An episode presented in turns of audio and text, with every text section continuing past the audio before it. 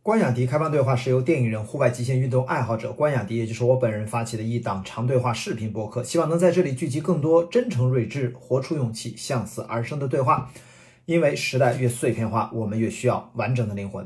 下面这段开放对话是我与电影导演陆阳在他的公司录制完成。陆阳，国内新锐电影导演，被誉为新一代鬼才导演。二零零七年毕业于北京电影学院导演系，二零一零年凭借导演电影处女作《盲人电影院》获得韩国釜山国际电影节新浪潮单元 KNN 奖、俄罗斯喀山电影节最佳影片奖、中国金鸡电影节最佳导演处女作奖。二零一二年完成第二部电影《房车奇遇》，该片入围二零一二年韩国釜山国际电影节亚洲之窗单元。二零一三年执导个人第三部电影作品《绣春刀》，由张震、王千源、刘诗诗、李东学等主演。二零一七年执导的个人第四部电影《绣春刀：修罗战场》上映。二零二一年二月，陆阳的第五部导演作品根据双雪涛同名小说改编的电影《刺杀小说家》全国公映。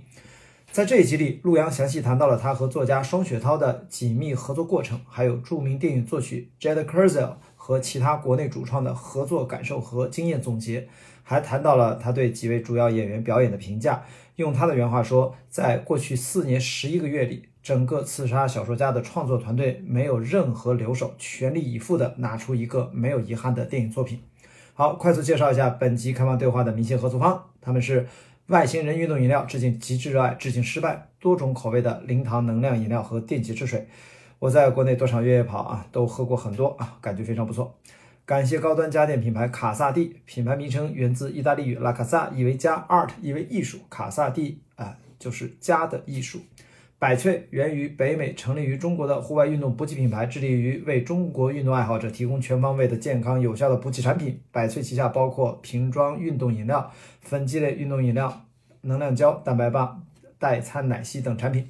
我们需要源源不断的能量与智慧来滋养你我的日常生活，也需要帮助我们释放想象力的舒适居住环境。好，感谢几位合作伙伴的支持。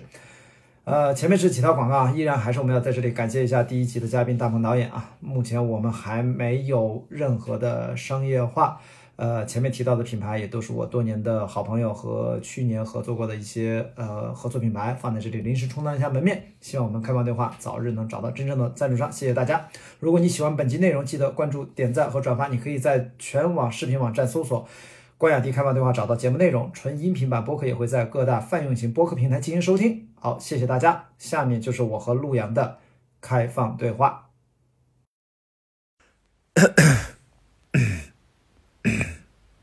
好，陆阳导演，谢谢来到开放对话。哎呀，啊，老高你好，好久不见。今天这个地方要见就见在你的这个工作室啊，所以我们看到这个后景还有小伙伴啊，没有关系，他们忙他们的，对他们的工作啊，咱俩忙咱俩的。哎呀，怎么这个咱俩现在是特意挑这个时候特别好，好久不见，终于算是这个咱这个对话播出来的时候，应该春节档暂告一段落，也就两三天以后啊，差不多将近三周啊。现在什么什么心情啊？什么心情？就是工作还没结束嘛，对，啊，因为要走一个长线的一个放映，嗯，所以后面还会陆续有一些工作。呃多长？这个长线值方向值？放映到怎么说呢？就是呃，两个月，差不多吧，两两个月吧月啊，。因为差不多一般电影是一个月多一点，差不对多。对对对啊对排片因为不够因为应该是后面可能到清明前后会有哦呃一批新的电影上来，对呃，之前还是有相当的市场空间。哎，对，我就想突然意识到，是不是今年是跟这个片量供给不太足也有关？就是上半年，呃，新片是不是也没有那么多？所以说嗯也刚好有这个空间。也不是，其实往年都是在，当然因为今年春节是二月中嘛，相对比较晚。其实往年都是在三月份整个月的时候，都是市场比较冷清的时候。对，一个是三月，一个以往的十一月，一般来说都会相对是吧？十一月现在好像还好，现在好十一月现在每年都有好多比引较进强片，的片子， 对对，十一月经常引对进片，因为呃一好几年了，十一月都有比较强的片子，对像这个这个这个这个《无名之辈》啊，当时也是十一月份，对对，呃，是那个呃，叫什么来着？那个片子是是是，国产的呃，《少年的你》不是《少年的你》，好像也是十一月份吧？哦，那我不在，对，我不在啊国内，所以我啊错过了。嗯嗯所以这个工作等于现在其实刚打完第一波，可以说是这场对仗。对对对，就是就是呃，真正的这个春节档的这个档期算是呃呃波峰是过去了，嗯啊、爆发期过去了，啊，所以说这个原来计划就是要有这个对长期的对放对映的对这对个对规划。是的是的，是的那如果要做后面宣传，咱都知道做宣传营销，其实后面得有特别多的内容，持是续的是宣传的内容。那看来后面准备的东西还是很多呢。呃，一个是这个肯定要要要持续的做这个工作，再有一个就是去呃养护好口碑，啊啊，靠对口碑去带动带动观众。是的，啊所以说真正的春节档算是第一个大回合啊。对对对对，这个对发行对你要这第一么阶说段哎第一第一阶段是的，所以就看有些片子，就是提醒大家也别完全泄气啊，就是呃这个仗可能可以打的，就算是一个持久战。对我嗯应该看到没有人 泄气，对对，大家都是这个，呃，都是斗志很旺盛的，对对对，都会去持续的做好这个各自的宣传工作啊。所以呢，你现在整个感觉是一个什么心情，或者说工作在继续，那心情呢，就是也不能完全放松，但是整体上这个片子是拍完了，观众第一波观众看到了，你通过大家的反馈，此刻是个什么感觉啊？呃，有很多收收获，嗯然后呃，整体还是挺开心的。是吧？ 就跟你的预期，你觉得有什么完全跟你想的一样，或者说超出你的期待，还有哪些没有达到你的预想？你觉得印象最深的是什么？跟你的预期管理 会怎样？其实其实呃，预期管理，哪些超出了你的预想呢？或者说比你想的要反馈的观众的怎么说啊？观众反馈的这种反馈给我收到观众的情绪，其实比我想的要强烈。哦？呃，无论是这个喜欢的还是不喜欢的，都比我想的要强烈，对所以对是很对有意思的一个一个一个收获。这个争议在你的预判之中吗？你觉得有喜欢有不喜欢的？嗯，我想到会怎么说啊？就是我想到不同的观众的感受会有差异。嗯啊，但是呃，好像是比想的有对点比猛我。想的还要有有有有趣一些，就是 对对对对对啊。但这个好像就已经不简单不不是电影层面的问题了，我觉得好像是跟大家现在的网上讨论话题的这些方向啊，容易比较撕裂，容易就变得好像一下扯的啊，容易扯得比较远。我觉得可能也跟这方面有关。那以以哪些你自己觉得这次到现在心情，你觉得最大的一个对自己的触动是什么？就是现在这个片子也长舒一口气吗？还是说还作为导演，我觉得基本上实现出来自己东西，让大家看到了，很满足。你觉得现在主要的是一种什么情绪在心里？呃，什么情绪？怎么说呢？嗯呃，首先肯定还是希望有我们会持续的去做工作，嗯然后希望让更多的观众看到这个电影。明白？呃，本身其实电影上映了，对我们来说是一个呃是要去分享的一个最重要的一个、一个阶段，分享的阶段。呃，当然希望可以把啊把这个电影给更多人看到。嗯。呃，另一方面呢，就是一边做着这个电影的后续的一些工作，同时也也要去规划之后的下一步的创作。对，啊、就是两边的工作要要要在同一个时间开始同步进行。啊，就是嗯反正你后面的项目，反正也该正常的轮动，对该往前推。对对对对对啊，这基本上已经有规划了哈。是吧有在有有，其实已经做很久了。嗯啊，像之后的那个那个内容已经其实呃，在做了有一年多了吧。嗯、呃，前期的开发，所以你还是呃有文本小说吗？还是完全原创？呃，原创，完全呃，原之创哦后的一个电影是原创，但是呃希望今年之内可以把剧本写完吧。哎，你因为咱俩是，我记得有一次在青岛拍《刺杀》的时候，我不是探班蹭了一眼那图书馆那场啊，戏，对对对对对。哇，那个那个，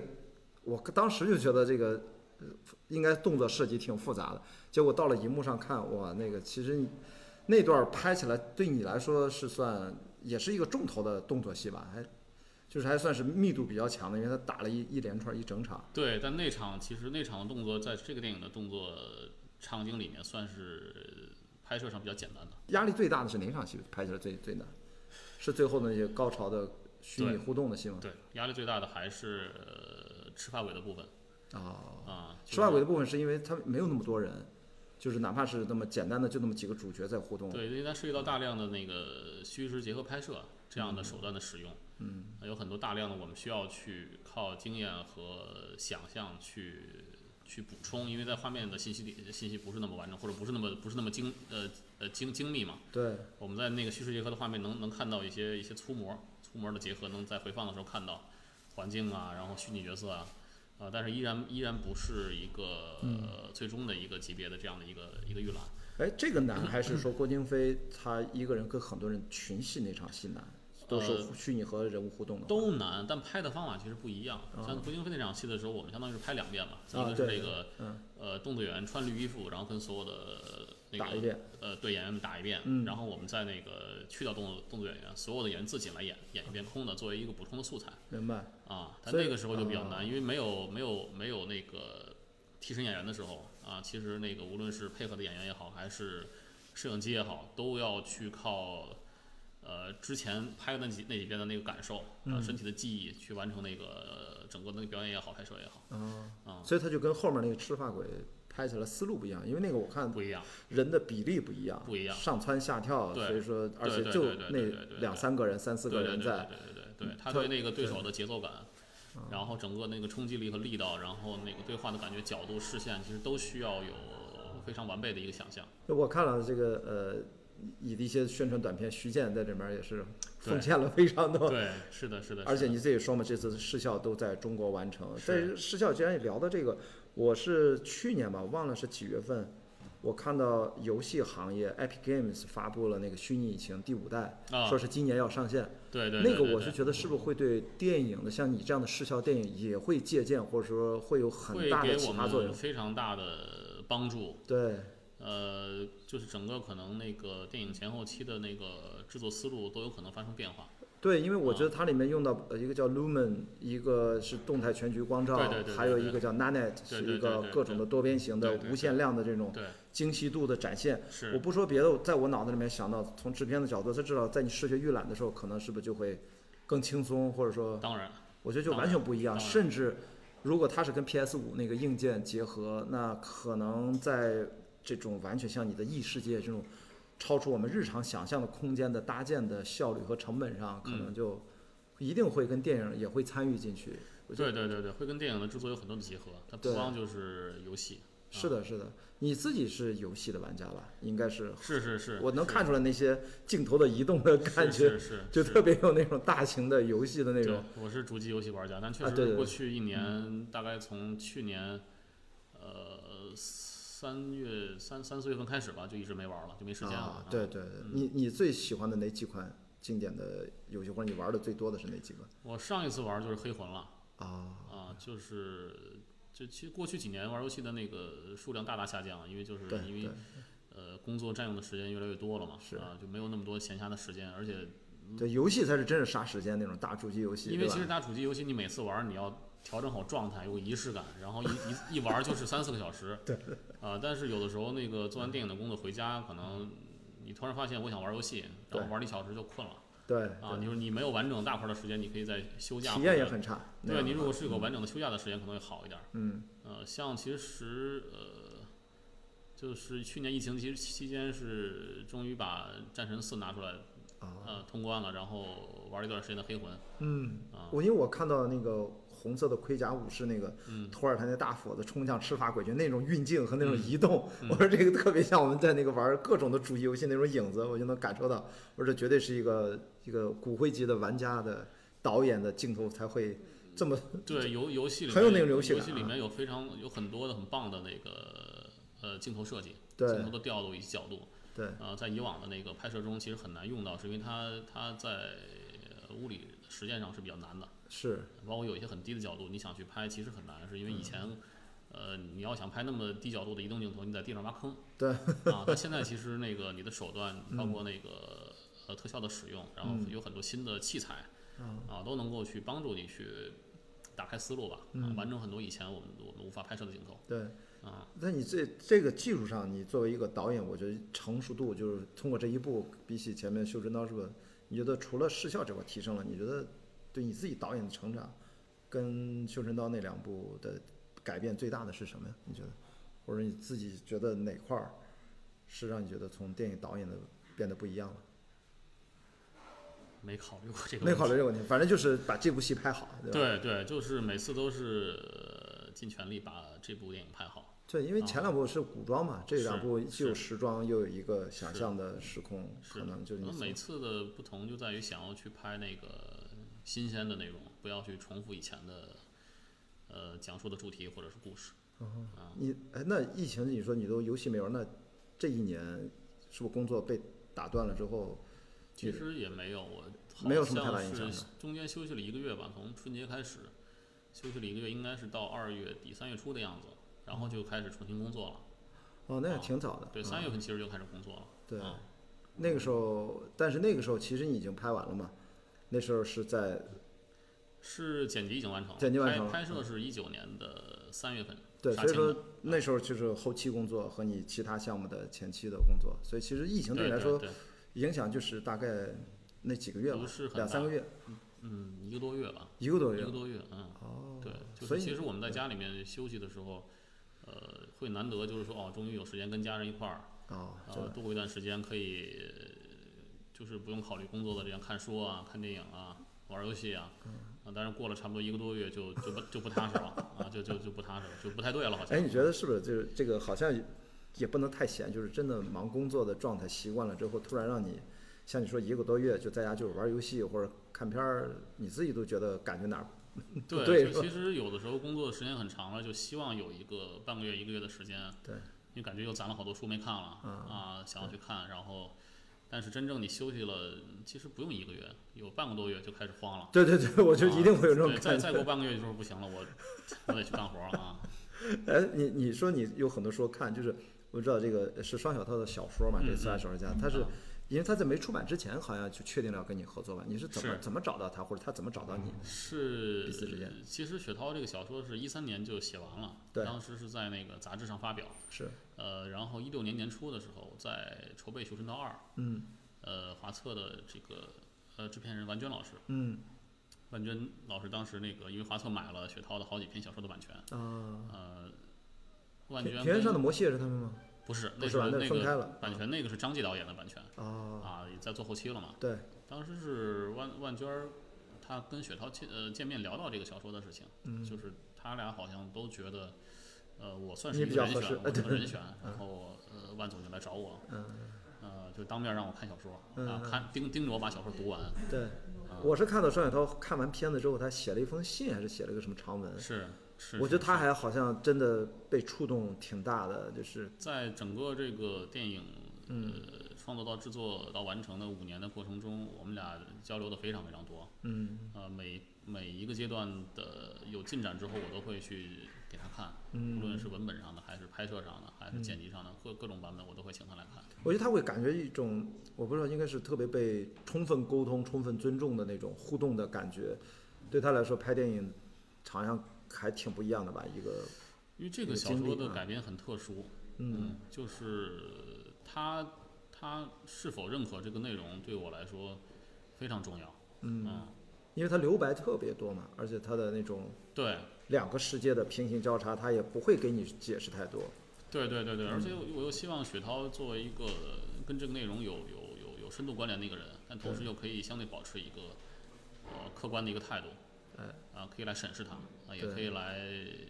享受它。嗯，所以说他没有想过说在这电影里面，觉得后续他是给你更多的支持，还是说他会，因为他小说已经写了，他又不可能去改那个小说，对吧对？对他对会对对是不是给你源源不断的说他自己对作品一些阐释，比如小说其实我这么想的，我他会这么聊吗？还是说你们其实俩没有，他应反该而是作不会为一吧嗯个更像是观众的角度，哦但他是一个很特殊的观众，因为他他知道哪些东西呃在最核心的部分是跟是跟是跟他的文学是一致的，哦哪些部分是是是属于电影的部分，嗯啊、但是就是有一种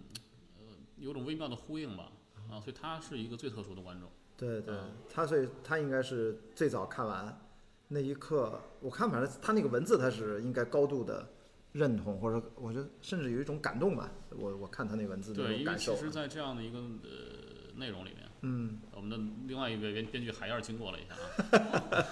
对海燕对给海燕也说一下，因为海燕也在准备他的新片，对对对吧？对，还要在准备他的新片。对，现在正在跟演员好像面试，今天是是是我就喜欢这种第一次录，你看，就是啊对刚才对郭帆导演上去了哈，对对你看对，那就我们这儿是一个那个很欢快的一个工作环境，啊，也非常非常热闹 啊。这这不是，但听说好像这个需要搬家哈，啊呃，对，会要要搬个新，就跟跟郭帆我们一块儿搬走啊，搬到另外一个地方，还哦是得、还是得帮人，但这个还是附近吗？还呃，是？离这儿很近。啊哦，嗨啊，，那离就这儿很很近。反正就是看来你们就是对，又很找欢乐了的找了另外一个这样的小院子啊，还是大家那个在一块儿那个，啊还会把别人也叫过去吗？还是？呃，对，就基本上这个园区的就都过去了。啊啊，一集体办哈，对对对那还对嗯那还挺好的。所以说，这种电影行业真的是大家互相支持，是 互是相是影是响。是是是是是。我看这呃呃饶晓志导演什么，大家你们平时就都是特别好的，就我天们天老在一块块儿儿。聚，啊对对会对经常在一块儿聊这个电影的事这情啊。这次一起上映，彼此之间会有压力，或者还是说其实互相打气也无所谓，反正撞就撞一起呗，也嗯，也正常吧啊。对，就是，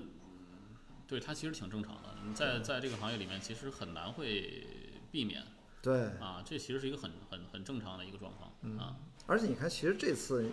我觉得春节档应该七部片子吧，你几乎看不到他们没有类型上的冲突啊。其实今是年百花齐放的，挺百花齐是放是的。是，从内容上来说非常的丰富。好像跟往年都不一样，这可每一部拿出来质量品质没没有什么大问题，都对挺好的。对对对，就对观众反而有点觉得，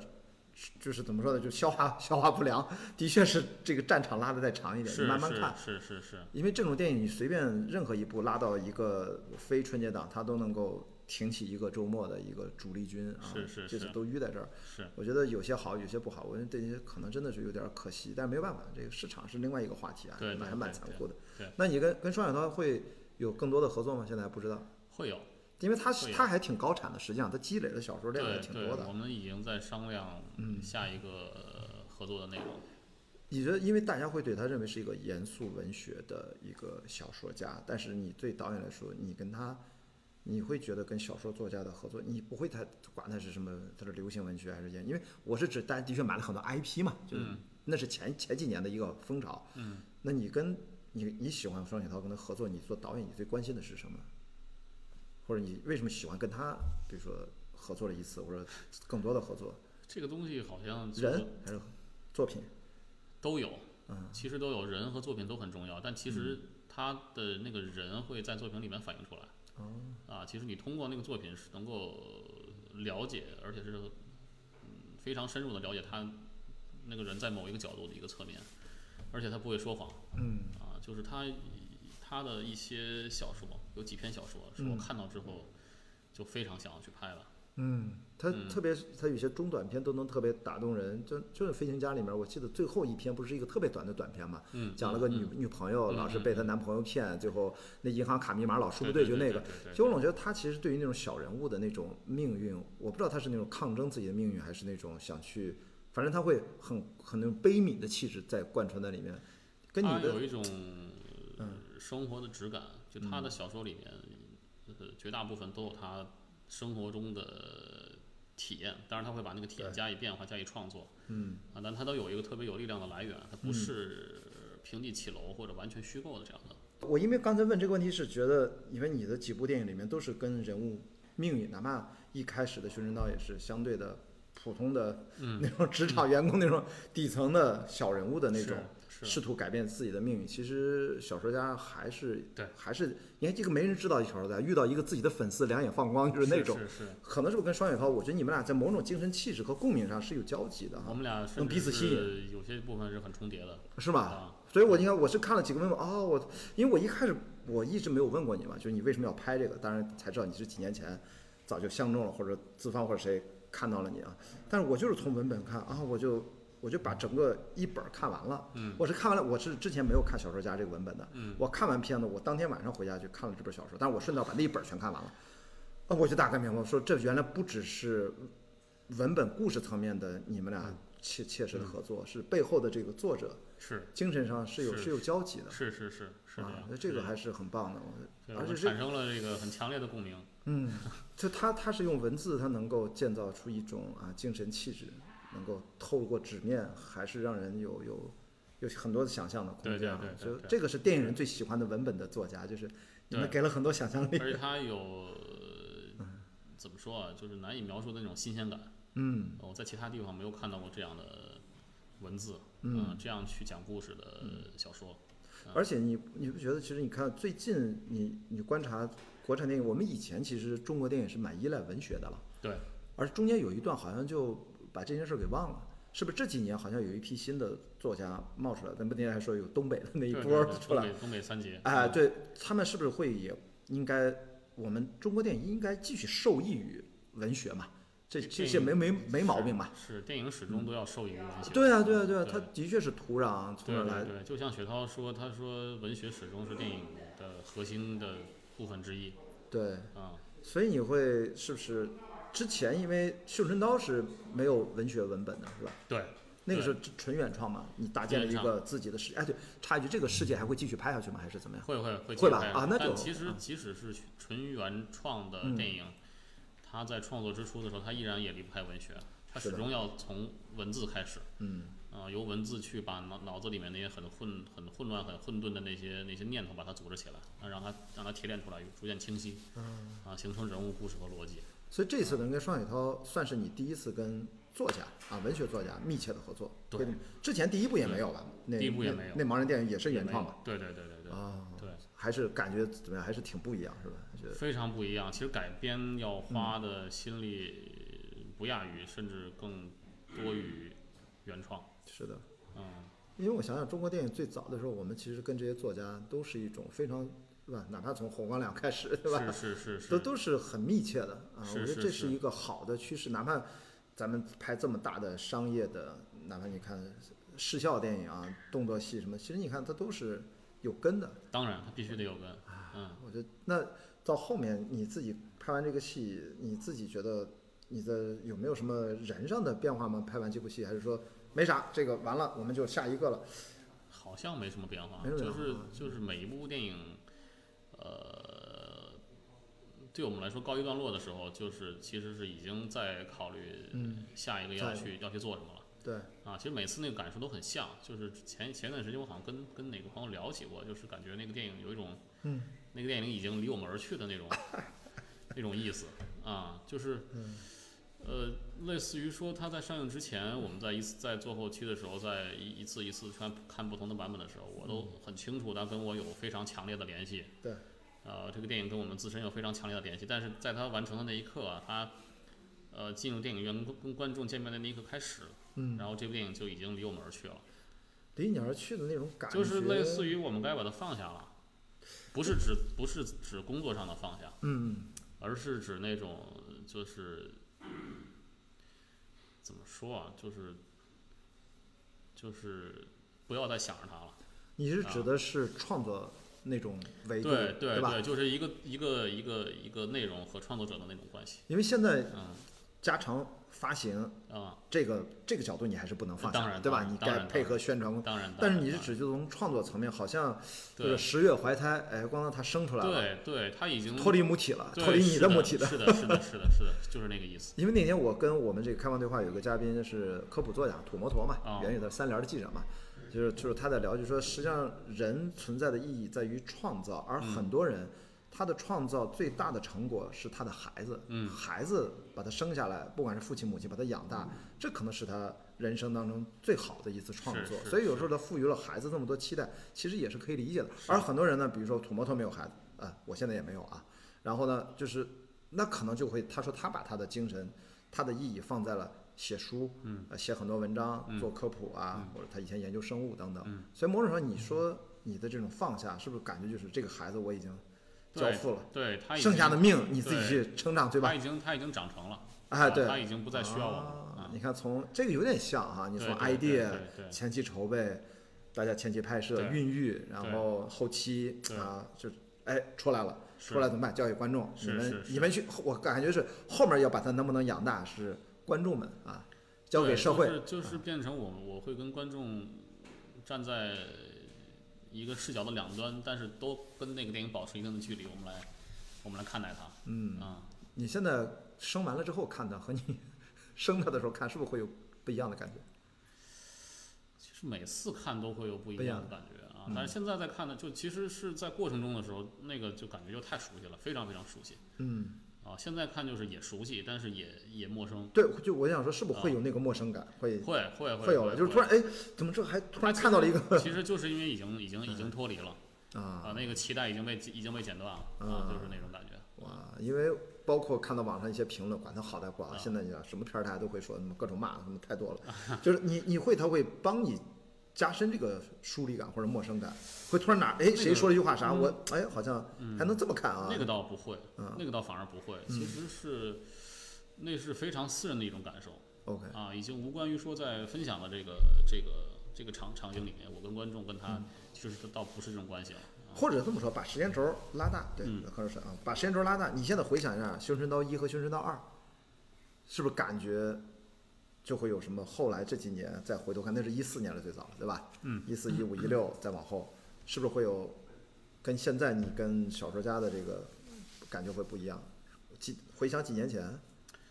反正每部电影还有一些微妙的差别，就是因为这个电影是到最后时刻完成的时候才能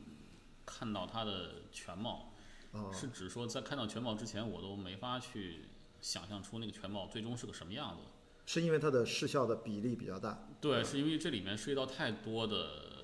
就是怎么说啊，就是在，呃，它有很多超超出我预期的东西，啊，所以它始终给我一种期待感，啊，它的期待其实要强于之前的创作，哦，啊，就是明白，就是你包括这个，我听我看徐健他也说嘛，就为这是个东西是他要是做一些他的突破，对对对很多对主对创都在对挑战自己的极限，对对对，最后要把它拼到一起。是的，是的，是的哇，是这的，还因为它有它有很多，比如说声音，它会有很给我很多我意想不到的信息，嗯，呃情绪和气氛，啊，就是我会想说应该有一个什么声音，但当那个声音真正出现的时候，啊，它可以如此有生命力，就是就是它怎么说，很很有意思，我就想说，你看这种大家都在挑战，各种主创都在挑战自己的极限或者嗯说新的东西，他怎么能够除了作品之外，还有什么别的能够呃保留下来？比如你看咱俩刚才录节目之前说那本书，那本书叫什么？我的呃什么一中二场冒险一场场中二的冒险，这本书算是主创的采访的一本图文集，对对，可以这对么对说吧。是的，是的，呃，定价不便宜，对因为我相信它的印刷是啊工艺都很好。这个应该在三月份上市是吧？对对对对，节后就对，马上就要上市了，啊，啊，这个我们一定要推荐给大家。就是，但是我认为这是一种里面有个几万字的主创的访谈，嗯各个、各个部门的，对吧？对，嗯，我就一直在想，你看，包括你，包括郭帆，最早做《流浪地球》的时候，他其实那时候我们俩聊天，他就说到，就是他用了一个办法，反正怎么去跟电影学院好像找一门课，看看跟跟各个主创把他们的积累的科幻片领域的一些经验怎么保留下来。嗯，我也在想，你看你现在至少有一本书啊，除了看完电影，除了我们看了一些宣传物料，讲了一些啊幕后的一些东西嗯之外，你有你你觉得哪些是比较重要，就应该是还是只是圈子里面，比如我看影视贡献网他们也在请一些主创去做分享啊，还是你觉得会有做更多这样的分享吗？或者怎么能够沉淀保留下来一些你觉得比较有价值，这次最重要的经验的东西啊？我觉得最重要的部分，其实我觉得那本书是给我们的一个形成一个更有更有形的一个记忆，哦就帮助我们去呃能够想起来一些细节。啊，但其实其实呃，它可能类似于是像一个一个指南，对我们过去的一个五年的一个记忆的一个指南。嗯，但其实真正里面，在这个过程里面会有留下很多有有有价值的东西，它会应用到今后的创作里，也许是我们的创作，也许是这个行业里面其他的同行的创作。嗯，啊，那样它会更有价值。对，啊我前两天是《侍神令》他们也弄了一段宣传嘛，嗯我跟呃里边人就老朋友了，我师兄啊，请去，我看于飞也在，我哦哦看于飞也是你的音乐监制吧，是是对吧？是是是然后这次音乐我看你请了一个那个那个老外的作家，我没那么熟，他的作品我当然还行，但这个人名我没有那么熟悉啊。啊，Jack Kersel 对，你怎么想到会去找他啊？是在看完他的电影，我是哪一年啊？应该是一五年还是哪一年？看我跟张宁一块儿去电影院看他电影，就是那个《刺客信条》，啊，是导演是他的哥哥，嗯，哦他们兄弟两个，导演呃哥哥是导演，弟弟是作曲作。曲。然后那个电影看完之后出来，我对他的音乐印象极其深刻。对，那个电影本身其实一般吧，但那音乐是不是不一样？还是你你是那个游戏玩家吗？那个电影怎么说？我有有我的点吧，啊，有我的点，有我非常在意的点。嗯，呃，它里面有一些我觉得不是那么怎么说，嗯，它里面有一些不是那么通俗的东西，因为他他哥哥其实是一个呃拍艺术电影的导演哦，啊，但是里面有我很喜欢的东西，当然，它可能不一定它通俗到可以让所有人接受。哦，明白。但是那个音乐给我留下了很深的印象，我嗯当时就非常希望能够找机会跟他合作。所以说在，呃一六年初，我们确定了要拍《刺杀小说家》，呃，在大纲形成的过程中，那么早就找他了？我就大概想好了，我说他可能就是合适的人选。哦，呃，因为在剧本的时候，我会我有习惯，我会找那个大概呃合适的方向的音乐，嗯对呃，听着音乐去写剧本。当时听的是什么音乐？呃，就《修神道二》的时候，其实在剧本写的写剧本的时候听的是是川井宪啊，司的张景音乐轩，对你后来也所以请后了来他就们。请了川井老师来做音乐，对所以说在写写那个小说家的时候听的就是 Jack Kerouac 的音乐哦啊、因为我其实那个时候还不知道西部慢调也是他作曲，哦，后后面他又写了那个《异形契约》嗯，啊，后面他那跟个我非常对对，他也跟我聊过怎么怎么会有机会去写那个电影的音乐，嗯，就很有意思，就就是当时就希望能够请到他来做这个电影的作曲，嗯，然后跟他，其实我觉得现在老外这种作曲家其实也不见得很贵吧，那个价格还可以吧。不是很贵，不是而且很贵他在这个电影里面他投入的时间很很长，而且他又在这过程中又又在国外也经历疫情，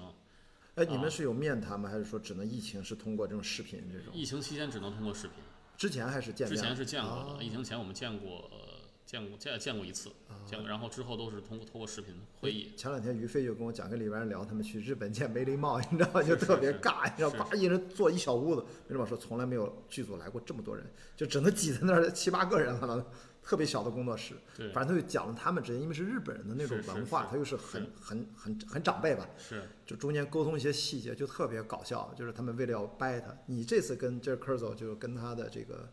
他是讲讲英语，他讲英，他是澳洲人，对我就啊，但他啊平时住在英国。 ，OK，啊所以说这个英语沟通或者说文化上，这就是一个跨文化交流。在这个片子，你觉得有有经过什么这种啊互相要要要磨合一段时间吗？要还磨是合很久，就啊是吗啊他像上次跟川井老师合作的时候，那个因为文化还是更相近，啊，所以很多东西就是相对要容易得多。嗯，呃然后跟 Jet 合作的时候，要磨合的磨合花更长的时间，要他应该是第一次为跟中国电影合作吧？哎是第一次，是第一次，要去让他明白我们在这个地方需要的是一种什么情绪，嗯，以及叙事上的需求啊，大概要如何去用音乐去去映衬这个人物也好，映衬这个这个动作也好，呃，以及就是他给戏剧上带来的一种一种什么效果也好，其实要沟通挺长时嗯间的，因为确实是。因为他的音乐本身其实那个，它属于是地域性非常丰富的音乐，就是你对很难去明确说它到底是一个亚洲的音乐，还是一个北非的音乐，还是乐器的选择呢，这次基本上还是西洋乐器为主嗯其实是其实是开放式的，开放像他们这样作曲，无论是他还是川井，其实在乐器的选择上都是都是全球全球性的。嗯，啊，中国的乐器它也会用到，呃，什么地方的乐器它会，非洲的音乐器它也会用到，嗯包括在鼓的选用上，他们可能都是跨地域，在不同国家里面选不同的鼓，然后然后组合起来用。嗯啊，这次我觉得这个音乐，因为我我我主题曲当然在推广，我看是盖的那首，那对个对是对咱们对对，是为了让年轻朋友啊更喜欢。是但是我是一听他那音乐就完全是，他是有他的一个创作者或者我们叫是作者思维，是他是音乐是啊作者，他非常是强。是因为我听于飞讲，他跟呃就跟《侍神令》那个呃跟梅丽茂大概也是磨合了三年多，嗯，到最后有一段什么爱情主旋律，他说就是这个你一定会喜欢，因为他用的是中国的那种大概文，不就是五个音嘛， 然后还要做出三拍的抒情感，嗯，哇，他说一开始他就不想重复自己，他就嗯嗯不想往游戏那个方向走，所以我估计你这个也要也是要跨文化的，要磨合很久，对对对对对，是哇，真不容易！所以我听到这个音乐就特别特别不一样，又跟你之前跟川井贤次，我觉得那个他至少是东方，你那也是古装戏，是是是，沟通是沟通成本就应该还好。是是，但这次其实他的，因为其实 Jet 是一个非常有才华的音乐人，嗯，而且他的那个创作思路非常的怎么说有进取性哦，啊，就是他他会他的创作，他创作其实很有年轻感。他多大？他四十出头吧，嗯四十多岁啊，也还好。嗯四十多岁，对。呃，再有一个就是，其实音乐会作为一个，因为我因为我们去构建两个世界，其中一个又是一个呃中国风貌的一个古代世界，一个想象中的古代世界。嗯。呃，我们用了大量的那个呃古典的中国的美学的元素，对，呃，甚至一些跨地域性的元素。嗯，呃，怎么能够去建立中呃观众跟这样的美学风格的一个关系？对啊，当然我们会去去在其中寻找很多现代性对啊，去重新构建它。但是音乐其实也是很重要的一部分。但是这种现代性音乐，包括我看整个美术造型啊，这是呃梁婷婷是吧？对对对对对，其实你会发现他，我不知道是导演有意图的，他还是模糊了时代感吧？不叫模糊吧，反正就是嗯其实我们会提一些，比如说 关键的气质性的一些一些一些定语，嗯呃，比如说我们在那个烛龙房里面，我就需要说它是有力量感的，有一种近似于蛮荒感的那种嗯狂热，嗯狂热的感觉，因为它对烛龙房里面有很多是呃铁匠啊、呃哦矿业者、手工艺人，对然后他们身体的肌肉很发达，嗯、呃然后他们的武器其实就是他们的生产工具，对呃锤子、镰刀这些东西，斧对头。啊，然后我们会提出这种方向之后，当然对我来说，其实其实对婷来说，这个东西是是抽象的，嗯但它有了一定的方向之后，它就会根据这个去去开始去，呃，设计，嗯，呃，很多的造型，然后我们再不断去碰，不断去磨。其实我嗯更更吸引我的，我觉得是我我会意想不到你在重庆拍的现代这个世界，还是有一种我不知道，当然是整点它有一个软科幻的这么一个，嗯不叫软科幻，它叫近近代科幻或近未来科幻感的一种嗯建立。嗯，它跟我的现实体验，因为我们对重庆还是比较了解，它拍出了一种我不知道是疏离感还是一种，它有时候跟好像没有那么呃，就是好像跟你两个世没有那界么实，没有那么实，你想让两个世界有点模糊的那种感觉啊，是在因为是因为毕竟最后这个故事里面有一个很、很很强烈的概念，啊嗯呃，就是关于呃艺术和现实的关系。嗯我们在电影里面说的所谓的小说能改变现实吗？能改变人的命运吗？这样的一个关系。所以说，那个最开始我觉得，即使是在现实部分，它不是一个完全现实主义的语境，它嗯必须要有是的嗯某种类型感的那个气氛，要去想办法去找到那个分寸，让它得离起来一点点，但又不能完全的离地，没有联系。嗯我们要透过人物的情感和行动去建立这种联系，它又是在一个很实的一个场景里面。嗯但是那个那个那部分故事的氛围又不能太实，嗯否则会会让怎么说让观众最最后看那个概概念以及看到意识页的时候会会造成一个障碍。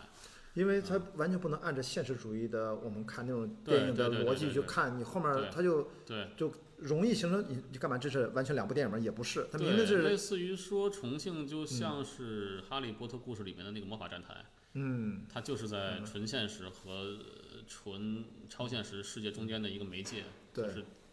电影里面这个两所谓的两僵尸，哦就是一个这样的一个地方。我需要去，我们需要去建立这样的一个氛围。嗯。但后来，因为我觉得这个氛围啊，就我看网上你有提到一篇文章里面，我没记错，就是因为被迫时长的问题删掉了一些内容。包括他一上来扔石头特别厉害，就对是对对这个对对技能啊，就就是雷佳音这个角色，是其实你起因其实你都是拍了的嘛，对对，但对后来对又对剪掉了。对像类似这样能够帮助大家理解背景的，当时真的是主要是考虑市场的问题，是吧？不然的话，它是还是说整体的确节奏就是应该嗯有时长的问题，也有节奏的问题。都有啊。其实我觉得在剪辑阶段，就是不断要去考虑，还有哪些戏是应该剪掉的哦，啊？因为其实呃我觉得确实，呃，在在我理解的电影的叙事里面，嗯就是节奏是很重要的一环。对，啊，我记得很早是看黑泽明的一篇文章，嗯他写到他在最早是在东映还是东宝做做副导演，类似于做学徒的时候，他的师傅也是那个时候的一个日本的一个老导演。呃，他们三个经常会在休息的时候就旁边餐馆里头吃面。吃吃，他师傅就说那场戏我觉得可以剪掉。他跟另外一个同事说不行，那场戏很重要，不能剪掉。他师傅说可以剪掉。他说你记住我们的，我们始终要记得要去考虑哪些戏是可以剪掉的。嗯啊、因为最终这个电影是给观众看的，而不是给我们自己看的。嗯啊，就反着来推，就是我们现在观众看到的每一场戏，是不是剪掉它就出现严重状况？是不是不能剪掉的？是，只要能剪掉的都 剪掉，是吧？对，类似于是这样的一个思路，类似于是这样的一嗯反着个思路，想嗯因为其实是我们要做的是让在观众在观影的过程中始终要沉浸其中，嗯而不要呃跳出来。那个跳出来会有很多的原因造成你跳出来。对嗯，像这样的戏，呃，我不知道有多少，大概如果你真的只是从你的完成个人的世界观构建细节完成，是不是还有个十几分钟、二十分钟？会不会考虑什么？我看网上有个朋友会问导演版，他你觉得会不会，不会吧因为这这个个目不一前样这个就是导演剪辑版。那 就是一个版本就可以？因为当然我问这个问题是因为最近不是有个那个呃嗯 HBO Max 是要把那个呃是扎是克是施耐是德的那个是是，呃 DC 漫画《超人大战那蝙蝠那侠》可能完全是两个故事。对啊他那个我都觉得怎么居然感觉剪出了另外一个电影对的对感对觉，对，完全是 另外一部电影。四个小时的对电视对剧啊，他你像他之前得拍了多少素材是这好莱坞拍戏也挺贵，但是据说他们是就补拍了一场戏，就那嗯个预告片里面最后那个小丑出来那场，那个是补拍，其他都没有补拍。所以我也觉得应该没到，就是当年咱都知道《天国王朝》那种雷德利·斯科特导演剪辑嗯没到版还没到那一步。天国王朝那个，因为它最早的设计就是那样的一个史诗，一个一个一个浩瀚的一个史诗，嗯，有一个庞大铁量的史诗，它就应该是那个，呃，三个多小时那个版本才能够去把那个故事讲好对，啊、那在对《刺杀小说家》来说还是不太一样，也许其中有些片段我很喜欢的片段，将来会单独的，对，也许放在蓝光里或者是其他的渠道能够让观众看到。是的，是但的是。作为一个完整的叙事来说，它可能不会出现在一个这样的一个电影里面。比如说你作为删节片段，通过像说的啊蓝光地花絮或者说网上，是啊大家能是看到，你是看我们原来有一场戏，我记得你在是不是在那个一场中二的冒险里面提到，他们有一段是三个人是吃饭的是戏，是是吧？是梁是主任跟妈妈吃饭那段对戏对，对对后来是宁浩导演是吧？觉得这个哎是不是可以更紧凑一点，可以不要？是，你跟这次跟宁浩导演的这这种嗯，其沟实通那个是在宁浩导演说之前就已经剪掉了。哦，已经剪掉了对，哦，但他是呃，他有另外一场跟那场戏衔接的前置的戏是呃，领导来看之后建议我剪掉的哦，啊。这次呢跟宁浩导演他对对对，老宁建建议剪的呃对那场戏里面，一开始我一直留着，是因为里面有雪涛的出 镜。但不完全是因为那个我留哦这场对戏，因为那场戏确实很有意思。但是现在就没有他了，没有没有少年他了 哈。对对，但是那个那个整场戏的素材都 还在。嗯，你看这就适合未来是是是，你不是还要上映一个月嘛，对吧？这是我觉得都可以做成一个是宣传，然后让大家来揭秘一下是。跟宁浩导演这次怎么样？他作为这个戏的呃一个重要的，也是主创之一。对你跟他对对这是第一次合作吗？还是第二次《修神道二》是第一次，啊？《修真二》第一次，对。那跟上次有什么不一样吗？还是、嗯呃，没有什么不一样，还是我们熟悉的方式，然后在最还是熟悉的味道？在紧要 的紧要的时刻的为我们提提供帮助以及建议。嗯，呃，就是你也知道，其实，在比如说嗯定检前的一两个月的时候，嗯剪剪辑能动的可能性已经很少，已经已经对已经不大了对对啊对。。但是他过来看了一天，这个提提出了三分钟的删减的建议，哦，而且最后其实这个确实也按照这样的方式去做做了哇调整。嗯这个还是三分钟，而且那个时候我是觉得，嗯哎，好像一天能剪个五到八秒就，就今天非常有成效啊，啊。但是确实是那一天剪了三分钟嚯啊，最后的呃定剪基本就是那个版本了。哦，因为我们知道宁浩导演拍《外星人》的时候，其实是受过这个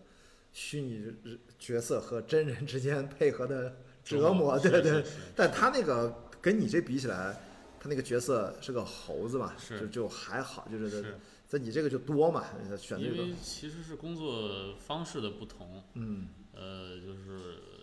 我跟老宁还是就是在工作的怎么说方法上还还是差异挺大的，嗯，嗯。这个这这个感觉你自己拍这个戏有没有总结出一个不叫总结出，就是你自己觉得最适合你的，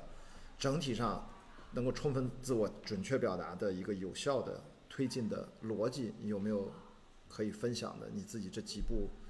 十年了吧，也差就是差不多在拍摄之前拍摄啊，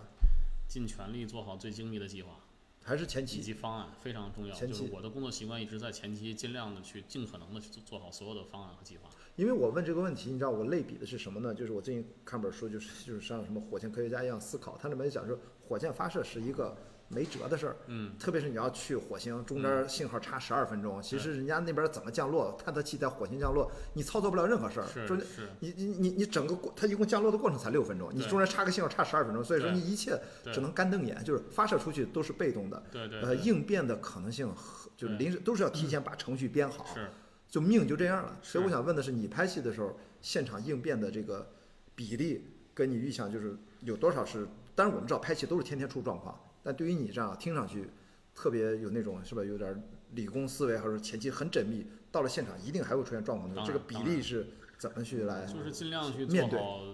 最缜密的准备和计划，嗯然后同时去。呃，要很清楚的知道，在现场还会出现各种变化，有没有必须嗯去要应变。就是印象最深的那个一个变化是什么？必须要马上现场应变，能够很多，其实啊对，很我想起就是很多，每天都就拍是戏都其是实其实，在现场最重要的是第一时间找到解决方案，啊，啊、以及去尽量去不扰动我们已有的计划。嗯啊，就是就我们的团队是有一个有一个传统，嗯就是一旦出现变化的时候，大家聚嗯在一起一块儿来想办法，而且那个时候是不分部门、不分职责，不管这个是不是我的事情，嗯对，我们一块儿来想，我们现在怎么来解决这个问题嗯啊？第一时间，其实有的时候那个就是解决方案是最重要的嗯。啊。所以你其实是说你心中是不太慌的，但是因为你知道肯定还会出现状况，但你基本上把该做的筹备、预想的预案还是提前做好了充足的这种对预期，所以到了现场你应该还是心里是比较有底的不是我是所有人都很有底，啊。因为我们都是已经很多年一起在一起创作和战斗的那个这帮伙伴了。嗯啊，能有个什么样的小例子吗？或者说给我们观众还有听众他能够能理解，因为咱们之间还比较好理解，或者现场表演，还是说哪儿道具现场出现了个小状况，然后哎也不影响，因为我那天观察，我想起了一个例子，就是咱们那个也是航天员那本书里面让我想到的，我们的宇航员第一次出舱操作的时候，然后他那个门没有推开，一个人在出舱，三个人嘛，有一个人在后面突然那个报警器响了，嗯说失火了，哪个舱门失火了，里面这个宇航员就说我是不是要终止这个出舱活动？结果到后来这个咱负责出舱的人说说去他的，不管了，继续，因为说这他妈是真空，哪来的起火？ 然后就直接继续完成了。到后来回来一检查，是一个错误的报警。嗯，就是说他 宇航员嘛，在那种上他只能靠临场反应去是判断是，还是终止出舱，还是那那不直播呢，是全国人民直播呢是。是是， 所以类似，我不知道你在现场，当然没有那么夸张，让你有没有说有点小惊心动魄的一种临时要要其应变实没有，我们始终是在跟时间做斗争。啊？拍戏每天的计划，对，就是类似于说我们有这样的一个时间，必须要在这个时间之内去完成我们所有的工作，啊、但是会有出现变化，出现了变化之后，你原来的那个时间就不一样了。打个比方说，我们我们在拍有一个朋友的景的时候，呃，里面有一些大型的道具，石头啊或者树木啊，我们会给他们编好了号儿，嗯呃一二三四五号石头，然后呢，比如说 A B C D 树，然后我们会根据那个来排计划，因为像大型道具，我们靠那个吊车和叉车把它们运进棚里面，对，进出一次搬运差不多一个半小时到两个小时，啊，是很花费时间的，所以我们会编编好号，说今天的戏是拍什么的，拍那个嗯一三号石头，嗯还有树木 B，嗯然后今天我们拍这些，提前我们把它预制进去，今天就拍这些。嗯但是比如说，如果今天演员因为特殊的状况，比如说有有有有外事活动，嗯，有特殊的表演表演要求，对然后离组了，离组了之后，那么我们要利改用戏嗯好这一天的时间怎么办呢？但是没有这个演员的戏，争取都拍掉。嗯但是就发现说，今天我要把一二三四五号石头全拍 了，就本来我们可能提前一次预制好，一天都拍这些，对，变成我今天要开开关棚门无数次，要进出进出进出这样去预制，就就是好像是一个小的变化，嗯但带来说一天可能就是你多出呃四到八个小时的预制时间。等于你就的不停的把这些东西要搬来搬去，对，因为其实我们每个镜头拍摄的时长是是有很精密的这个计划的，对，可能这个镜头就是一个小时，嗯这个镜头是一小时二十分钟，但是这一天多出了可能六个小时之后呢，那这六这六个小时我们怎么来消化？嗯六到八个小时的这样的一个一个一个额外的一个需求，我嗯可能需要十天甚至半个月，我才能在这个计划里面摊平啊，啊，让我们追赶赶上原来赶的上计原划来的计划，嗯但这这这半个月里面，所有的同事就会非常非常辛苦，但是没办法，拍戏就会遇到这样的状况。你一聊这个，我觉得真的拍戏还是一个运筹学的事儿，就跟啊它数其学实真的是个数其学实问非题，常非常的精密，它涉及到就是你要去考虑一天的计划，你要去考虑的因素太多了，前提还是建立在所有各部门的人靠谱不掉链子。而且所有人都对吧很清楚我今天要干什么，是的我要用什么东西来拍什么东西，所以这就是电影为什么必须要跟老团队合作，这个彼此能感信得过你。我这段时间你要出现在这儿，给我想要的东西。对对，对这个对要不是长期打过仗的人，其实任何一个环节，我的确我们之前拍戏为什么不专业，就是你可能临时组一队，你不知道哪个环节掉链子，你的对嗯所有的计划都白做，这是个是太常见了。是所以我觉得这是我刚才说你可能拍这个戏可能最有把握的，你最后有效镜头拍了多少个？有效镜头呃，我们计划做了应该嗯是两千零几十个镜头，对。最后可能拍了场地单上两千一百多个吧2000，啊超了超了不到一百个。对，就是镜头咱临时反正追加的一些对对一些对啥对对但对最后定检是多少？啊，呃，定检其实不一样，是因为定检有的镜头会剪开用，最后嗯哦剪刀数可能是两千七百多。对，明白了，刀口啊反正就最是后绝大部分镜头都用了，会有少量镜素材没有没有用。明白啊，对，会有一些副机位，因为其实我们这次，呃，偶偶然会使用双机拍摄，但绝大部分其实其实就是副机位都素材是不是那么理想的，分所以 A 还 B 组是没有分 A B 组，没有分 A B 组。对，这个我觉得是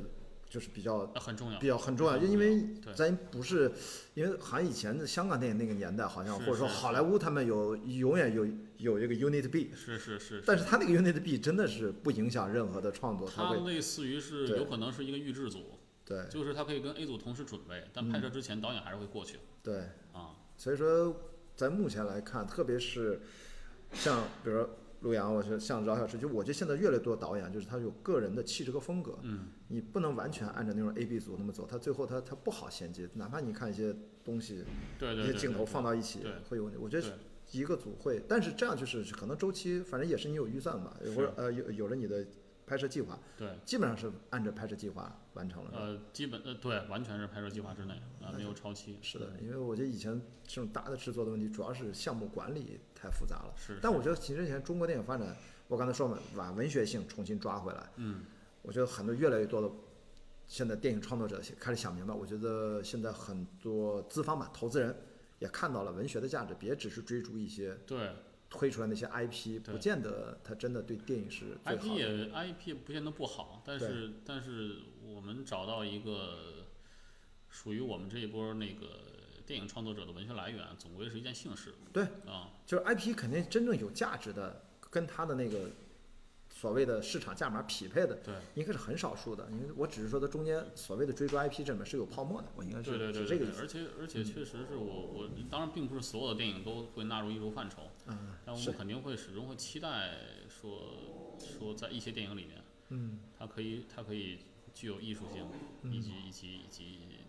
更深层次的美学，满足我们的需求。对你自己其实啊对电影，你自己对导演，我觉得其实你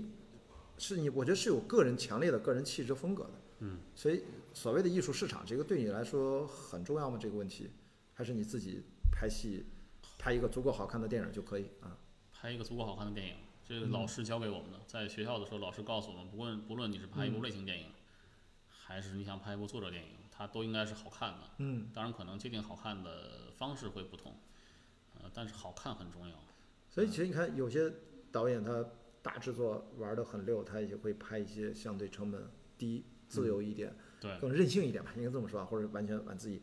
不需要依赖那种资本的，你自己未来几步，因为你已经排好了嘛，你都是这种跟制作其实还是挺吃力的，或者说要让大家主创再联合起来发挥自己极限的，又学到新东西的，还是说你会有一个什么样的小的故事，也想把它短平快的拍完，有我有这种想规划吗？嗯我想那个内容本身都是，首先是我们想拍的东西对对，啊、它和类型和规模体量其实呃并没有那么强的关联。嗯啊、也许我们哪天就拍一个可能就是成本很低的电影。嗯嗯，嗯，可以很清新，然后呃很有意思的一个小体量的电影。对。啊，我也有想拍的东西对，啊哎，，但你是也会在类型上继续做尝试，但不是为了尝试类型，而是说那些内容本身需要类型的手段去讲述。是的，啊，是的，因为我看到现在，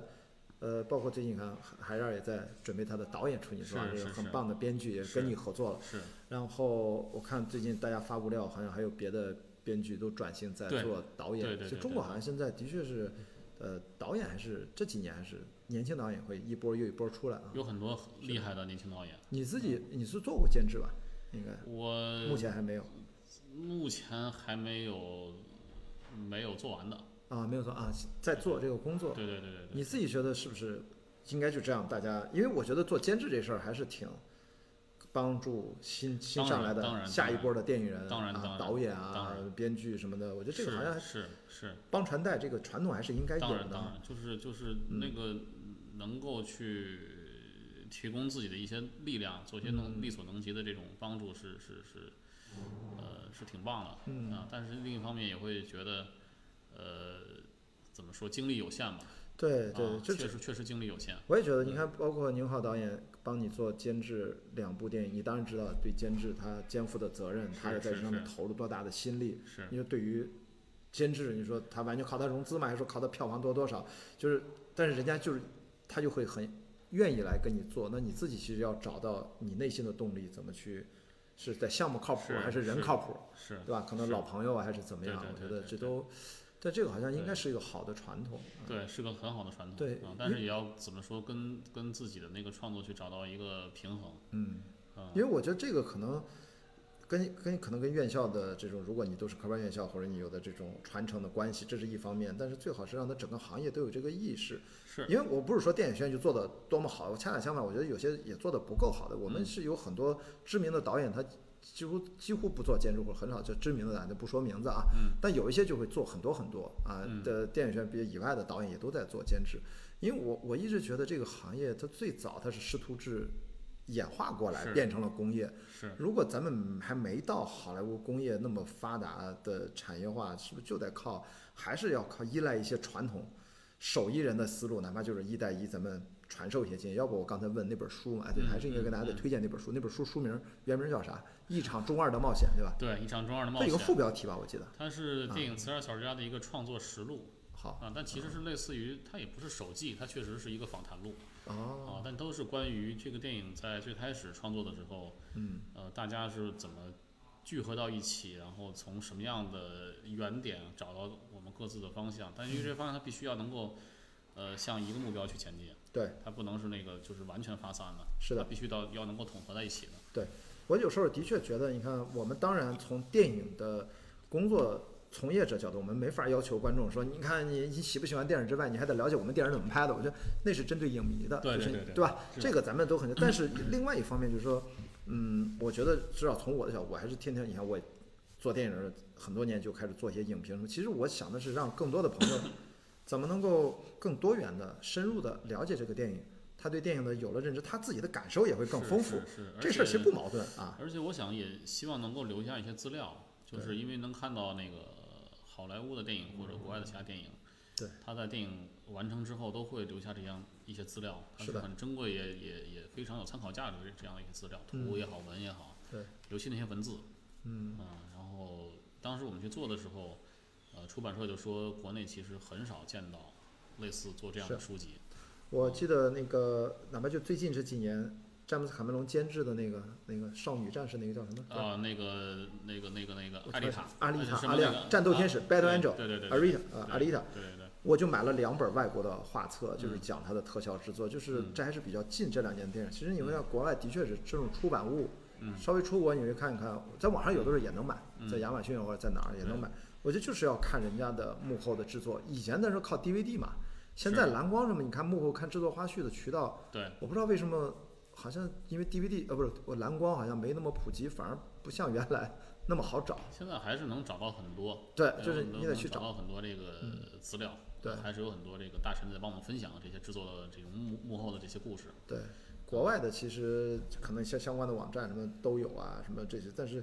对国内来看，去认真的把自己一个电影做好，一个你叫总结也好，其实能够留下来，除了电影之外啊，这个我觉得还是做的不是很多，而且大部分可能就做点画册啊，做点儿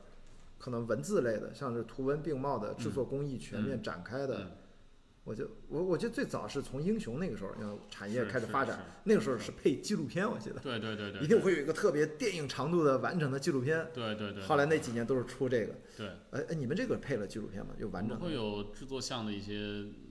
类似纪录片的这样的一些资料，关嗯于幕后的一些我们我们用了什么样的方法，什么样的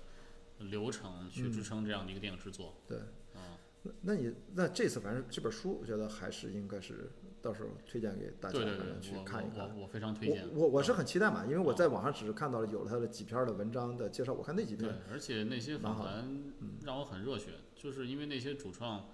呃，其实我们彼此都非常熟悉，嗯，啊，但是从访谈里面看到他们的创作精神，嗯还是让我热血沸腾。嗯，嗯，哎，他这们次这次声音是谁啊？声音还是王刚老师，王刚哦还是上次《求生道二》的那个声音、声音设计。王刚是他是夫妻两个吗？对对对，王哦是吧刚和小沙，啊，对对对，我记得我记得他对们对他对们对现在不是有自己的工作室是什是么的是映射啊，对对对对，想起来了是嗯两口子，对哎是电影学院，我我不我跟是他是是，我跟他们没合作是，因为录音这块儿应该电影学院比较容易垄断，就是这对个几几乎吧，不对能不能说百分百吧，百分之九十以上是对啊肯对对定对的。对。这个你觉得声音设计会有什么让人完全不一样的？就是跟之前，因为这个两个世界的碰撞，有有什么给你印象深刻的吗？啊，声音设计在剧本出来的时候找老王谈，我说这次我们有很大的创作空间，对我，们可以去构建非常多的新奇的声音元素，然后去帮助叙事。呃，提供很多画面以外的信息的支撑、情绪的支撑。嗯，老王也非常兴奋，但是他没有想到这个声音的工作一做做了一年多，我就说是不是上贼船了？我刚才 要说，对他有一段兴奋就时间上贼船他有嗯段时间他很焦虑，就是说就感觉这个活儿怎么越干越多，就干不完了。嗯有一天我去找他，他说他说他说说你来看这个，就是嗯他他正在做他那个声音工程嘛。 就我拿手手机在那儿拍，他就一直摁着滚轴往下滑嘛，嗯往下滑滑滑滑有，多少鬼是吧？滑了二十多秒，才滑完。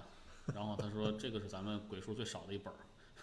啊，他真的非常，他他那里面多的有一千多鬼。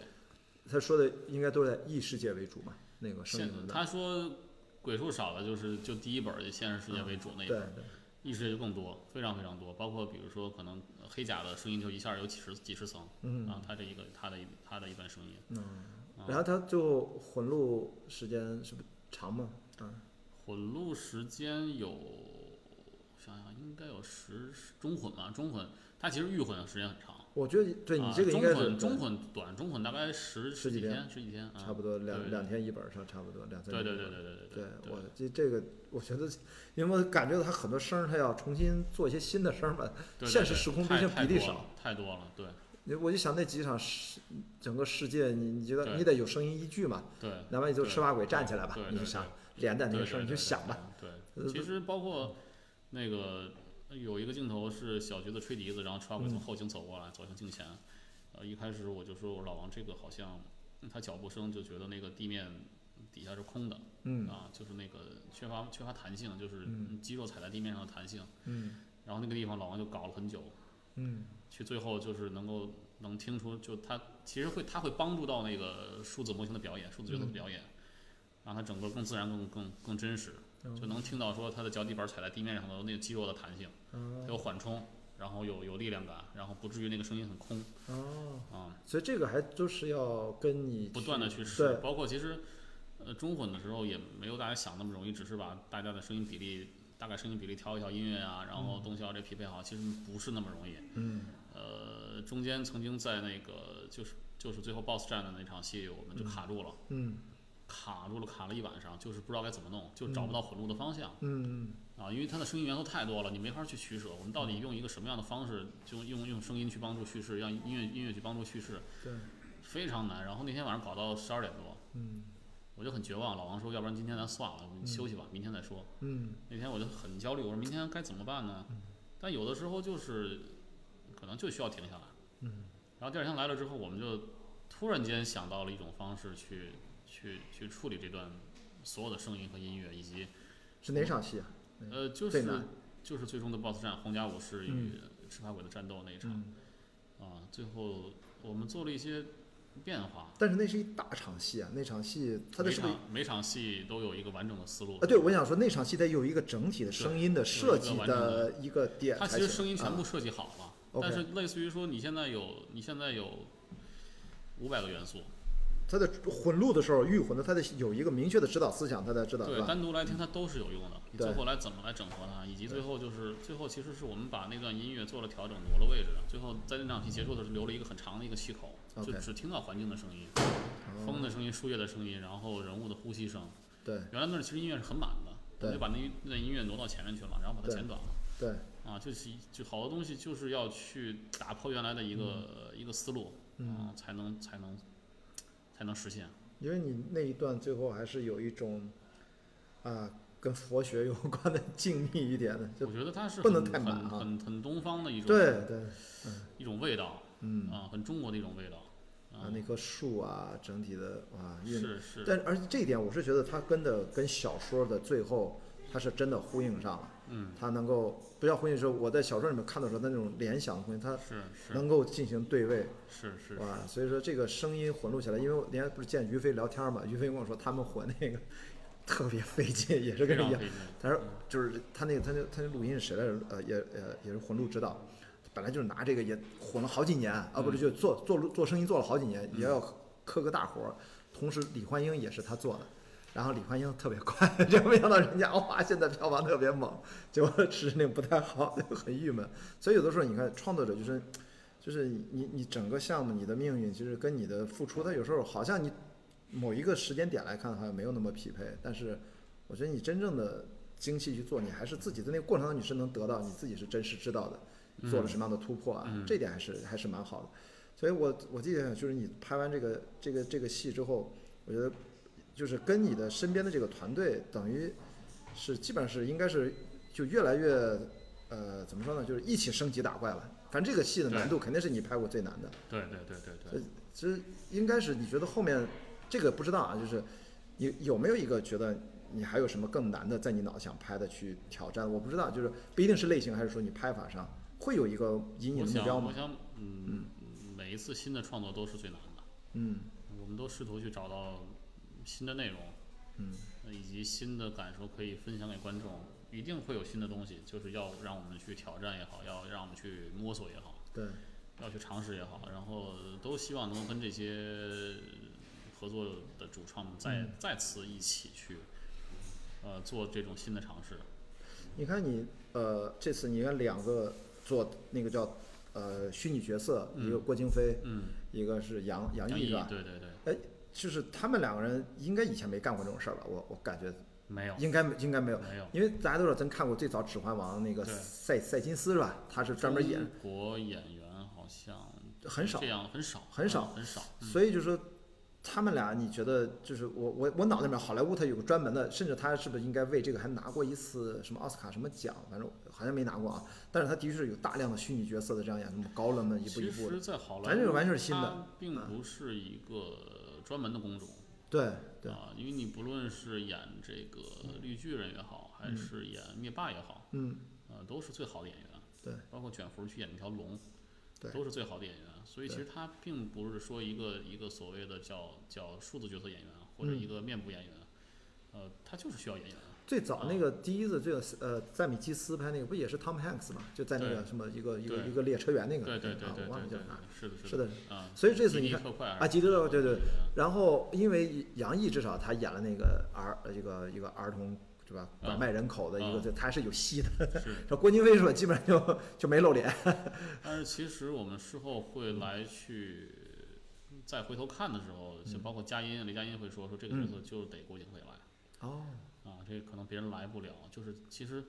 呃他的表演、他的创造力和他的戏剧表演经验，嗯，呃，帮助那个角色形成，帮助那个角色赋予他灵魂。对，其实你好像说过，就是你还是喜欢用跟这个有戏剧演员经验的对演对员对去对沟对对，通对，是特别你看在这个时候，他们的塑造角色的一些优势就对出来了，对，就是腔调戏剧戏剧表演里面对吧？啊他们声受音过很多的造型，嗯很多的训练，对对然后他们的信念感以及他们的想象力。对呃，因为在舞台上的时候，舞台上的表演其实是是是感染力更强的，对它是它是没有那么实的。嗯啊、一个空荡的舞台，你可以通过他演员的表演，你能感知到一个整个世界。对。啊、所以所以其实戏剧表演能够帮助演员在这样一种新形态的这种工作里面去嗯，很快的适应。对，嗯，对他们来说其实没有那么难。对，你看像郭京飞，我突然想起来，因为跟饶晓志你们都很熟，他在《人潮汹涌》里面，郭京飞不对是啊，还有郭一京飞段原说来上海号话？原来号称那个啊话剧小王子嘛，对，就是你看他演他啊过很多的舞台剧，包对啊括佳音，包啊，括于和伟老师，他们都有有很丰富的戏剧表演经验。是的，啊，因为他那段我还问饶晓志，我还以为他是上海，他说不是，他只是上海戏剧学院的，对对，嗯他不是上海人，他对郭对京飞嘛，他是北京人。对对对对但你看他那个上海话，我看的时候我觉得还挺有他信在服上力海的生活很多年了。啊。对，他说他是上海的女婿嘛，对对对对对，然后特别逗。然后，但是你要这么说，雷佳音最早我跟他有过交集是二零一二年《黄金大劫案》，宁浩导演把他嗯，挖掘出来对对演对男一号，对那个时候才正刚开始是进入到大荧幕呢，是，就是你会看到他的表演，他是有自己的一些积累的。对对，对这次里面，你觉得他这个他的完成度或者他塑造，反正我觉得他是扮演了一个很很痛苦啊、很挣扎父亲的这样的一个、嗯一个角色，跟他的你在表演上跟他有什么不一样吗？你发现了他这次跟他之前，我我预期到他的表演会很好，嗯但是没想到会这么好。嗯，嗯，就是这个挺难的，其实对他来说，这个塑造这样一，哎，他他是父亲吧？类似他应该是我就父亲啊，他是父亲，就感觉类似于在，因为我们上次合作是二零一六年，嗯，这次拍摄是二零一八年，对，就两年内，就他好像是跳级了，跳了好几级的那种那种感觉。我我我觉得他是不是有有一阵儿是胖过一阵儿，后来又瘦下来了。反正我我记得对这样看的，就是对反正感觉他应该也哎，他有四十嘛？没有吧他？没到四十，三没十到吧七。对，我就觉啊得男的演员他应该，我也不知道为什么，就三十五往后、那个阅历再往上，他还能再上一是个。嗯是而且很是多男演员都是这样。是，他是有一种很强烈的那种要去进进取的那种、嗯那种那种需求，嗯那种渴望，想要变得更好。嗯，嗯，他认为自己还还还可以更好，还不够好。你不啊觉得就是雷佳音就是，当然我刚才说环境大家那是他非常年轻的时候，嗯，反正看了这个戏给我的感觉就是，我突然意识到，不是突然，其实人家本来就这样，就是你能看到他应该后面还会很厉害，对就这个对演对员。啊对对，因为我说这个角色其实挺难演的，是你这么纠结寻找一孩子，是然后还两个世界还要去想象，还然后最后还自己上手写小说，就是是是是是，这个层次就挺挺挺难弄的，就是你你你换成他，然后于和伟当然也很好啊，就他演那个其实我觉得也挺难演的，就是但是他们都是有这种舞台，对其实你看舞台他们就有一种表现主义的那种，对在这个电影你就说是对刚刚了刚有一种啊，是的，就是他会有一种让你假定性的东西是，你会觉得信，要没有这个舞台经验，他们自己都不容易那么信，对这点很关键。对呃，杨幂她挺不一样的，我觉得我对杨幂，我之前我我不知道，因为她跟你也不是第一次合作了，嗯跟拍古装不一样。你说她有，她是不是演时装有优势，还是演古装有优势？因为她最早认识她是因为古装嘛，大家公众对呃她，可能是因为这次的角色对他来说有有有反差，对啊，我觉得她呃，这是跟个他非以前常时的塑造尚。的形象都不一样，但同时这个角色跟他本人有关联，有一些气质上很相通的东西。嗯，呃，反正我觉得这应该是挺挺开心的一次一次一次嗯一次创作经历，就是我也很想看到，哎，呃，他的这个面相是是是什么样的呢？嗯呃，因为我没有看到过。啊对演员自己也愿意去尝试，对呃但对是本身又会觉得应该会很有意思，能够借助他本身的一些嗯东西去发力。嗯，因为我我是对她演时呃时装的戏都印象不太深，在这里面，反正我我是觉得她给了我一种呃就近未来的就是科幻感，我都没觉得于和伟那边给我，我倒是觉得是他角色从出现开着车出现，是是是，它有点那种是它科幻因质为感它出来它它就塑造了一个很很很强大的一个女性形象。嗯，嗯，在这里面她还是做出了几个重要的选择的，是在她这是个是是，真的是她这个角色是小说里面没有的，呃，他这个角哦，色有在一个助手，小说里面有一一个助白手手套，，哎，但对对，是原有来一个小助说手里，面的白手套对是比较功能性的，对呃，它类似于是一个游戏世界里面的 NPC 对。啊，明白。然后这里面我我我自己觉得还是印象很深的，就是《隐秘的角落》出来的这个王圣迪这个、啊这个小姑娘对，小王王圣迪啊，我操，我觉得挑毛病都挑不太出来，就是她还还是嗯圣迪真的很强，我对我就说她，你会我就能脑补出她拍戏的时候，我不能说条条过吧，就感觉她每一场戏都都能只给非常对的东西。我当然我没在现场，我就但是我就看她拍的，圣迪很强，现在怎么小演员都这么厉害呢？就是我能感觉到她真的是一个很厉害的演圣迪员啊，是属于很少见的这种演员，哎非常少见，而且他对一个呃这样我们说年轻的演员吧，嗯啊，他自己特别要强，嗯，他非常要强，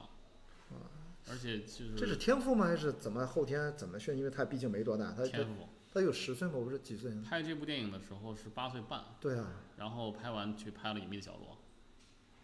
这还是隐秘角落之前。》，对，哇，之前就这么厉害，我因为我们看到是隐秘角落之后才看到你，你这个戏拍的时间长嘛。嗯，哇，我反正我真的你，我还一直以为是之后，我突然反应过来，对你其这个实戏嗯拍的摄早。拍摄是我们在前，紧接着去拍了那个那个剧，哦，那我再重新理解啊这个时间线，我突然没有意识到这个问题，但他真的是很强。很强，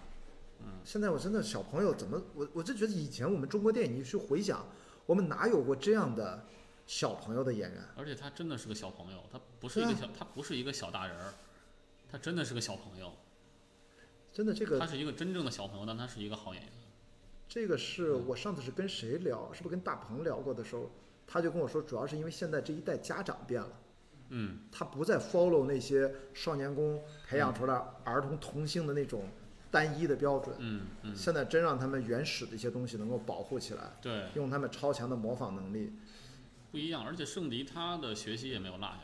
嗯，啊，他的父母一直很关注他的学习，嗯，啊，就是表演是表演，但是你的学嗯书也不能也要也要念好对啊，，因为这我个很重要，我上次有这种感受，就是那次郭帆导演拍《流浪地球》，我们在青岛探班嘛，正好赶到，哎，他那个女号小朋啊小友小麦子赵金麦，赵今麦在现场不是最后呼叫所有人去救地球，啊是是他有一大段对独白，对然后他们是三四个机位同时拍，一整条中间不打断。导演跟他说：“你就是演，从头演到尾，不等。嗯我们就在看监视器，就是他好像反复那一条拍了三四遍，每每一遍还几乎都是一样的，还中间有小细麦微的子变化。很厉害，小麦子也是个很好的演员，对我那次就觉得他哇，他他学习也很好啊，他现在考中戏，然后专业对第一名考进去了吧？是吗？啊，啊非常厉害，那时候他拍《流浪地球》，那是他才十几岁，十四还是十五十岁四？五岁，对嗯，我当时就说，你看这还那十四五岁，我还能觉得他生活有些经历什么的。嗯你说王圣迪八岁，这都，我觉得是对，圣还迪厉就害是眼睛里面有一些，就他感觉他是有内容和有故事的，对，他的眼睛非常的清澈，但是又深邃，嗯，嗯，就是就，其实有的时候很很有意思，就是他其实，在表演的时候，有他是有有的时候他其实什么也没做，嗯嗯他什么也没做，他是在放空，嗯，但是就好像给了你某种你需要的情绪，就是王圣迪这种演员，就经常让我有一种那种感觉，就是这种你说的是可能像未来的明星一样的人，就是他有一种气质，会让很多创作者冲动说应该拍一部他的戏，就就是是他有那种吸引力和魔力啊，我觉得作他为就是明星嗯老，老天给了他这碗饭吃，真的就是这样的演员。就包包括赵今麦，当时我也觉得哇，你别看她，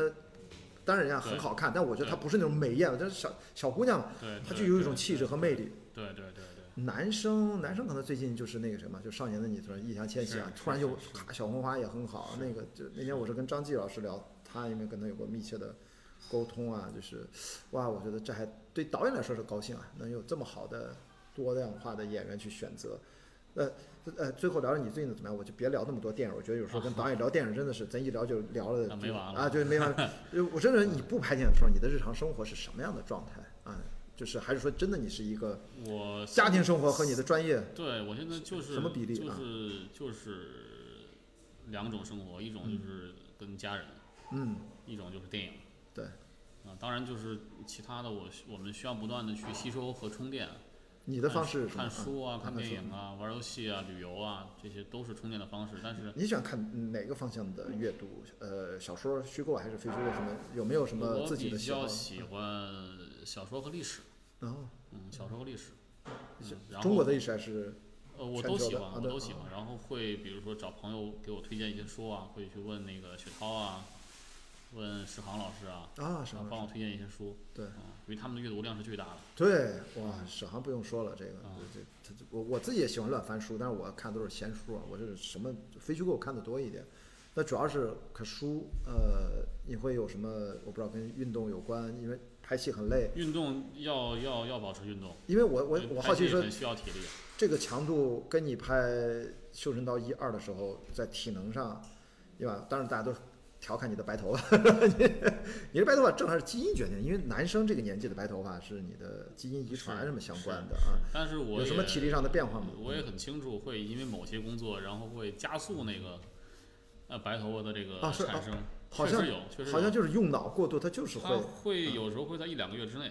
哦会，大量的增加。对。啊，但你这白头发它会回去吗？会变黑吗？没有这个趋势，只有递增没有递减是吗？对我操，这是个不可逆的行为。不对，不太可逆。就很多朋友给我各种方子，好像都不太好使。因为那次你拍《寻神道》，我记得咱咱去那个棚里面，他们还有你和张震仁在，我啊是是那时候还绝对没有那么，那几年前肯定没有没这有啊么多对对对，啊，但是也还好吧。我发现好像最近是几个导演都都是是白头发都越来越是是多了。是是，那你自己有什么协调这个运动健身？对，要保持适当的运动。嗯啊，然后呃怎么说？一个是，呃，别有太多多余的这个这个嗯脂肪来消耗你的精力。那拍戏的时候还是就是需要熬的嘛，对对对，啊，其实每一次都都都会很辛苦。《就是到二》的时候，当时连续拍拍戏之后拍大夜，啊，有我操，四拍大十爷，四十几天，对，天哪，连续四十多个大夜。然后 这次是这次是开机的时候碰到小的变化，所以刚才我说花了半个月去嗯，去消追化追消那化个计那些划，对差不多对对到到十一月下旬的时候，终于把计划追平，我们就可以进入一个相对呃正常的一个作息里面。那么这对个相对正常作息是大概每天工作时间在十五到十六个小时。但是毕竟来说，真正累的，就是我们就说从你的体能管理上，呃，拍戏那段时间是逃不过的，后期应该就相对可以正常上下班的那种感觉，还是说也该熬的也得熬？也没有，包括到宣发的时候也很也很也很辛苦，就每个阶段的工作累法不一样。包括明白在前期，可能嗯我们在做分镜的时候，我跟摄影指导两个人在一个一个小房间里面，嗯，呃，呃，确实也风吹不着，日晒不着的，嗯，但那个心情、那个绝望啊，真的是难以描述。我就是 就觉得这活儿好像这辈子都干不完了。就是其实做分镜真的是非常恐怖的一个工作。但是分镜几乎对你这样的电影是最重要的环节，对因为你对这个分镜有真的脑子不想明白了，非常重要你们会做视觉预览到什么程度？会会会是大概粗线条，基本上动态都是要对，做我动们态会的嘛，先对做吧？文字分镜，对，然做后完文字分镜之后，交给故事文老师，根据我们对那个文字分镜画成故事版，对，然后呢，再由特效部门同事把故事版做成动态预览。明白。但动态预览就不用那么细吧，就是只要跟故事版那个精度就可以吧？还是咱们再做一些别的东呃西，做完之后我也会去进行剪辑，啊？然后在续拍之后会再有一部分镜头反反过来去更新到动态预览啊呃动态预览里面，再做一轮儿，再再做一轮儿调整，是的，是的，让它越来越精确。对。所以你们在片场的时候，因为我那时候去看。沃尔善当时拍《封神》嘛，也到片场好几次了。嗯那他拍的周期长，我去我还有一次探班，就是他们基本上每天就是贴那儿，我们就这多少个镜头，嗯，也非常明确了。今天工作量什么时候拍完？我觉得你们是其实是也都是分镜头，对，分疯镜狂头的就做是故事比版如在那说儿就要现拍完嗯现代部分的预览可能我们就会拍小样儿，直接拍小样儿。啊，然后异世界那些就是对环境和角色要求特别高的，就必须要用动用动态预览来呈现。这嗯个小说家会有什么延伸吗？就是说你这些资产会有什么后来的延伸的用用途吗？还哎是会会会会有是吧我们其实做了很多的衍生品，啊？然后因为这个电影也会做系列化。我对我想说就我我呃这个。一是电影的方向嗯，会有剧的方向，因为我总觉得这个世界是某种可能会跟剧有更适合，还是说你还是有可想能，对吧有可能这个到时候因为你其实你来嗯将就来看吧我们肯定希望说去去怎么说学习好莱坞的模式，啊、嗯有有有一套系列电影为基础，然后可以让它变成一个很立体的一整套的一个。因为你知道，我看完这电影，我为什嗯么问这个问题啊？就是我这事儿跟人没聊过，我就觉得这哥们儿他妈的就是一神笔马良，好 吧？就他妈他写什么就能发生什么，就能改变世界，那这个是完全是跟双小涛没关系。那我觉得他想怎么写，你后面如果按这一套逻辑，他妈，因为他就喜欢写那个类型，对，哎其就实他就可以在往下发展下去其嘛。嗯实，在啊电影里面，我们会去重新去考量这它到底是一个什么逻辑，类似于它对是小说家是两个世界的一个桥梁。对，还是说怎么样？这个是嗯对，其实其实对我来说，两个世界都是真实存在的。对，嗯，但是他们之间有一些能量交换和纠缠，然后那个嗯桥梁就是通过小说家创作的 小说，啊，听了完全这是个量子力学的故事，对 对对纠缠。对，就是就是这个是在那个电影里那个电影的世界里面是一种可能的说法，但这种就基本上，哎，很遗憾，跟双小涛同志就关系不是很大了。我估计他，除非他要接着写，但其实好像已经不用，他其实等于有一个完整的，你导演层面建构了一个但是在世界观。嗯，之后的小说家后续的那个电影里面，我嗯还会去跟徐涛合作，对对，依然会从他的文本里面去嗯找到基础和灵感。是的嗯。而且我觉得他也会感兴趣，因为我觉得他应该想象不到，电影才会给这种能力，让把一个文本通过一部电影之后再拓展、再拓展，回头至于对这个文本再有什么反馈性，这个就不知道了。所以我看完这个，我当时就哇，这个花了那么多精力，因为不只是数字资产，你包括你的那些服化道，你所有的异世界的那些美术的设定，其实它还是有用的，因为现实世界那个就还好，对对我觉得那个就还好对，所以我觉得真的是可以是有这期待，而且现在大家也越来越知道。我们现在老说什么宇宙不宇宙，其实明明应该是要人家国外那话，就是咱先从 franchise，对就咱对应该是个对系对列电影，对对，先去思考，你也别不一定非得什么就得宇宙没错啊，没人家错那是因没为错美国漫画，人家是漫画几千本儿几千本儿是是自带宇宙，是的所以是的人家可以从中挑是的啊精华。对对，咱这个可能是从头儿开始，你没能错够系列下去你就说的对。就蛮好的了，就对别别那个把话说的，对对我怕对对电影公司老板不都为了那个上市啊，为了资本， 他们讲太那个，对，但是其实也是我们的一种愿景，对就是希望能够有新的模式来支撑中国电影的发展。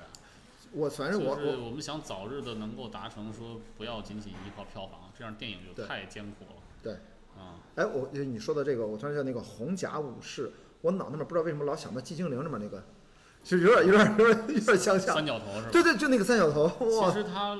我们确实是我当时我跟婷婷说，我想要一个没有嗯没面有脸，哎，没有对面孔的一个头盔的设计。其实你对看《异形》，其实也是，对对你看不到他的脸的时候，他就是未知的，他总有一种未知的恐惧。对对， 嗯，但是他最后又有点什么的，突然像哥斯拉，你以为他是个坏蛋，其实最后他是个 正方的对一对，环太阳一他是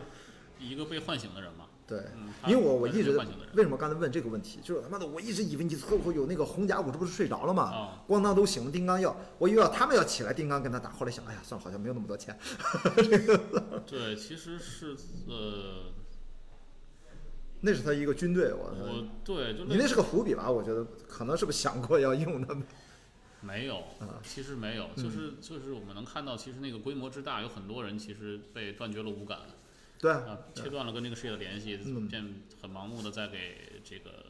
赤发鬼服务嗯啊。但是最后的那个故事里面，我觉得如果不是呃关宁自己或者关宁和少年空去做这个事情的话，嗯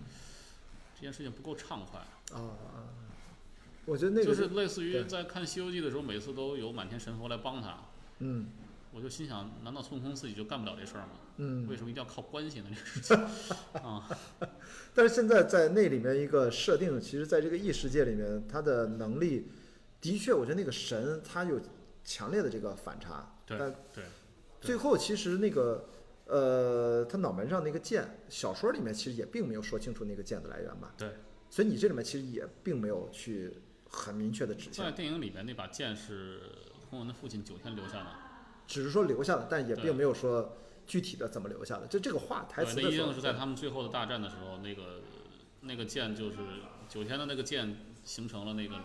赤发滚唯唯一的一个罩门对啊，对唯一的一个弱点，一个阿克琉斯之踵。 他啊冲他的这个弱点嗯在对脑他那门个上，嗯东西，他又拔不得啊，留下又头疼，就是对这样的一个这个很难受的一个存在哎。啊。所以我当时在想，你的这些数字资产，不管是未来什么形式，小说家可能会，像《绣春刀》算是一个系列，你会是继续做下去嘛？是肯定会有第三部嘛，对，对一定吧会？有。所以小说家应该是个新的系列对。对，所以你看，导演的野心的版图就已经慢慢的生长出来。你你下一部戏是一个新的一个方向，是吧？啊，这个我觉得你看，你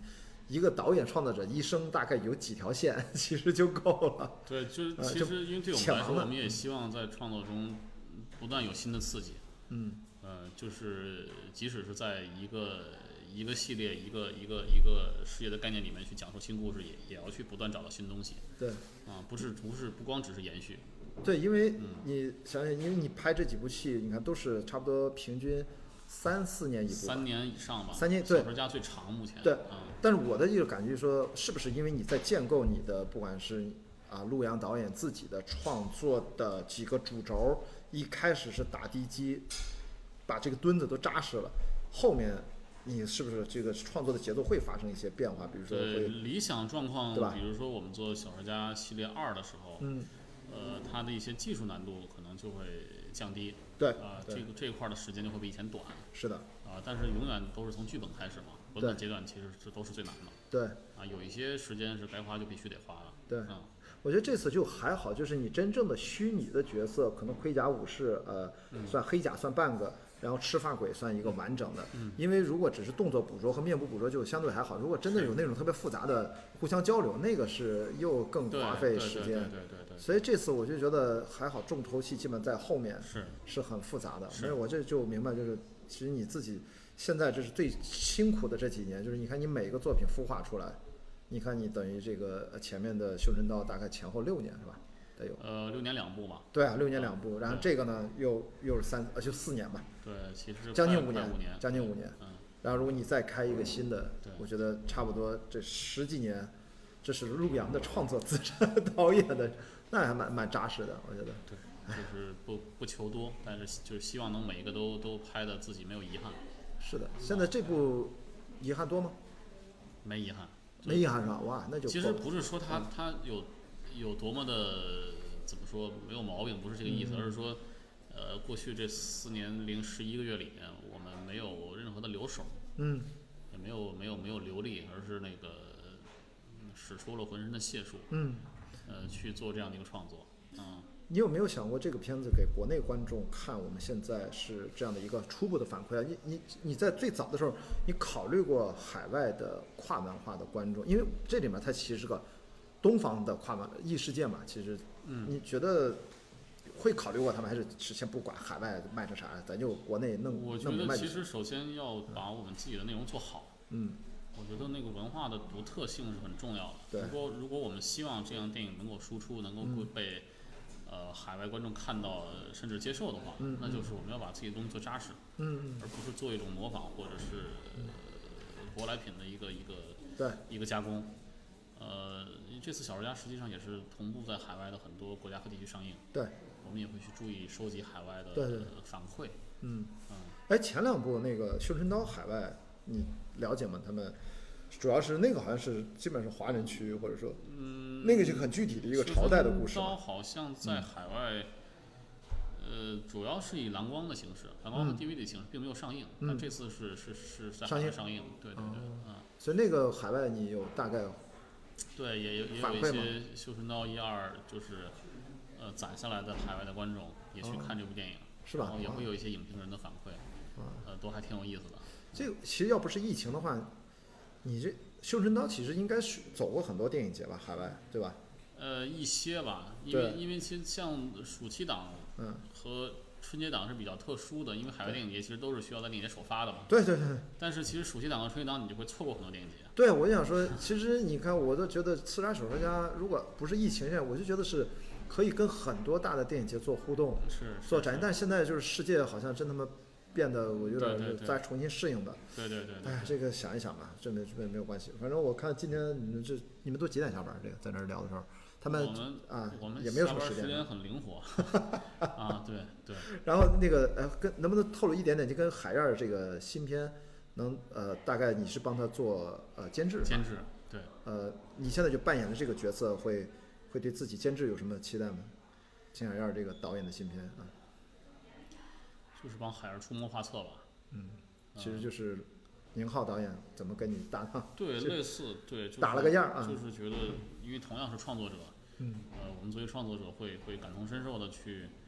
呃，知道创作者的不易，嗯，然后去最大程度的去尊重以及，呃，呃，保护导演自己的创作，呃，对但是也会在他需要的方向上，我们去帮他想一些办法。是的，是的，嗯是的。我觉得有空的话，我也就约一下海燕儿，在他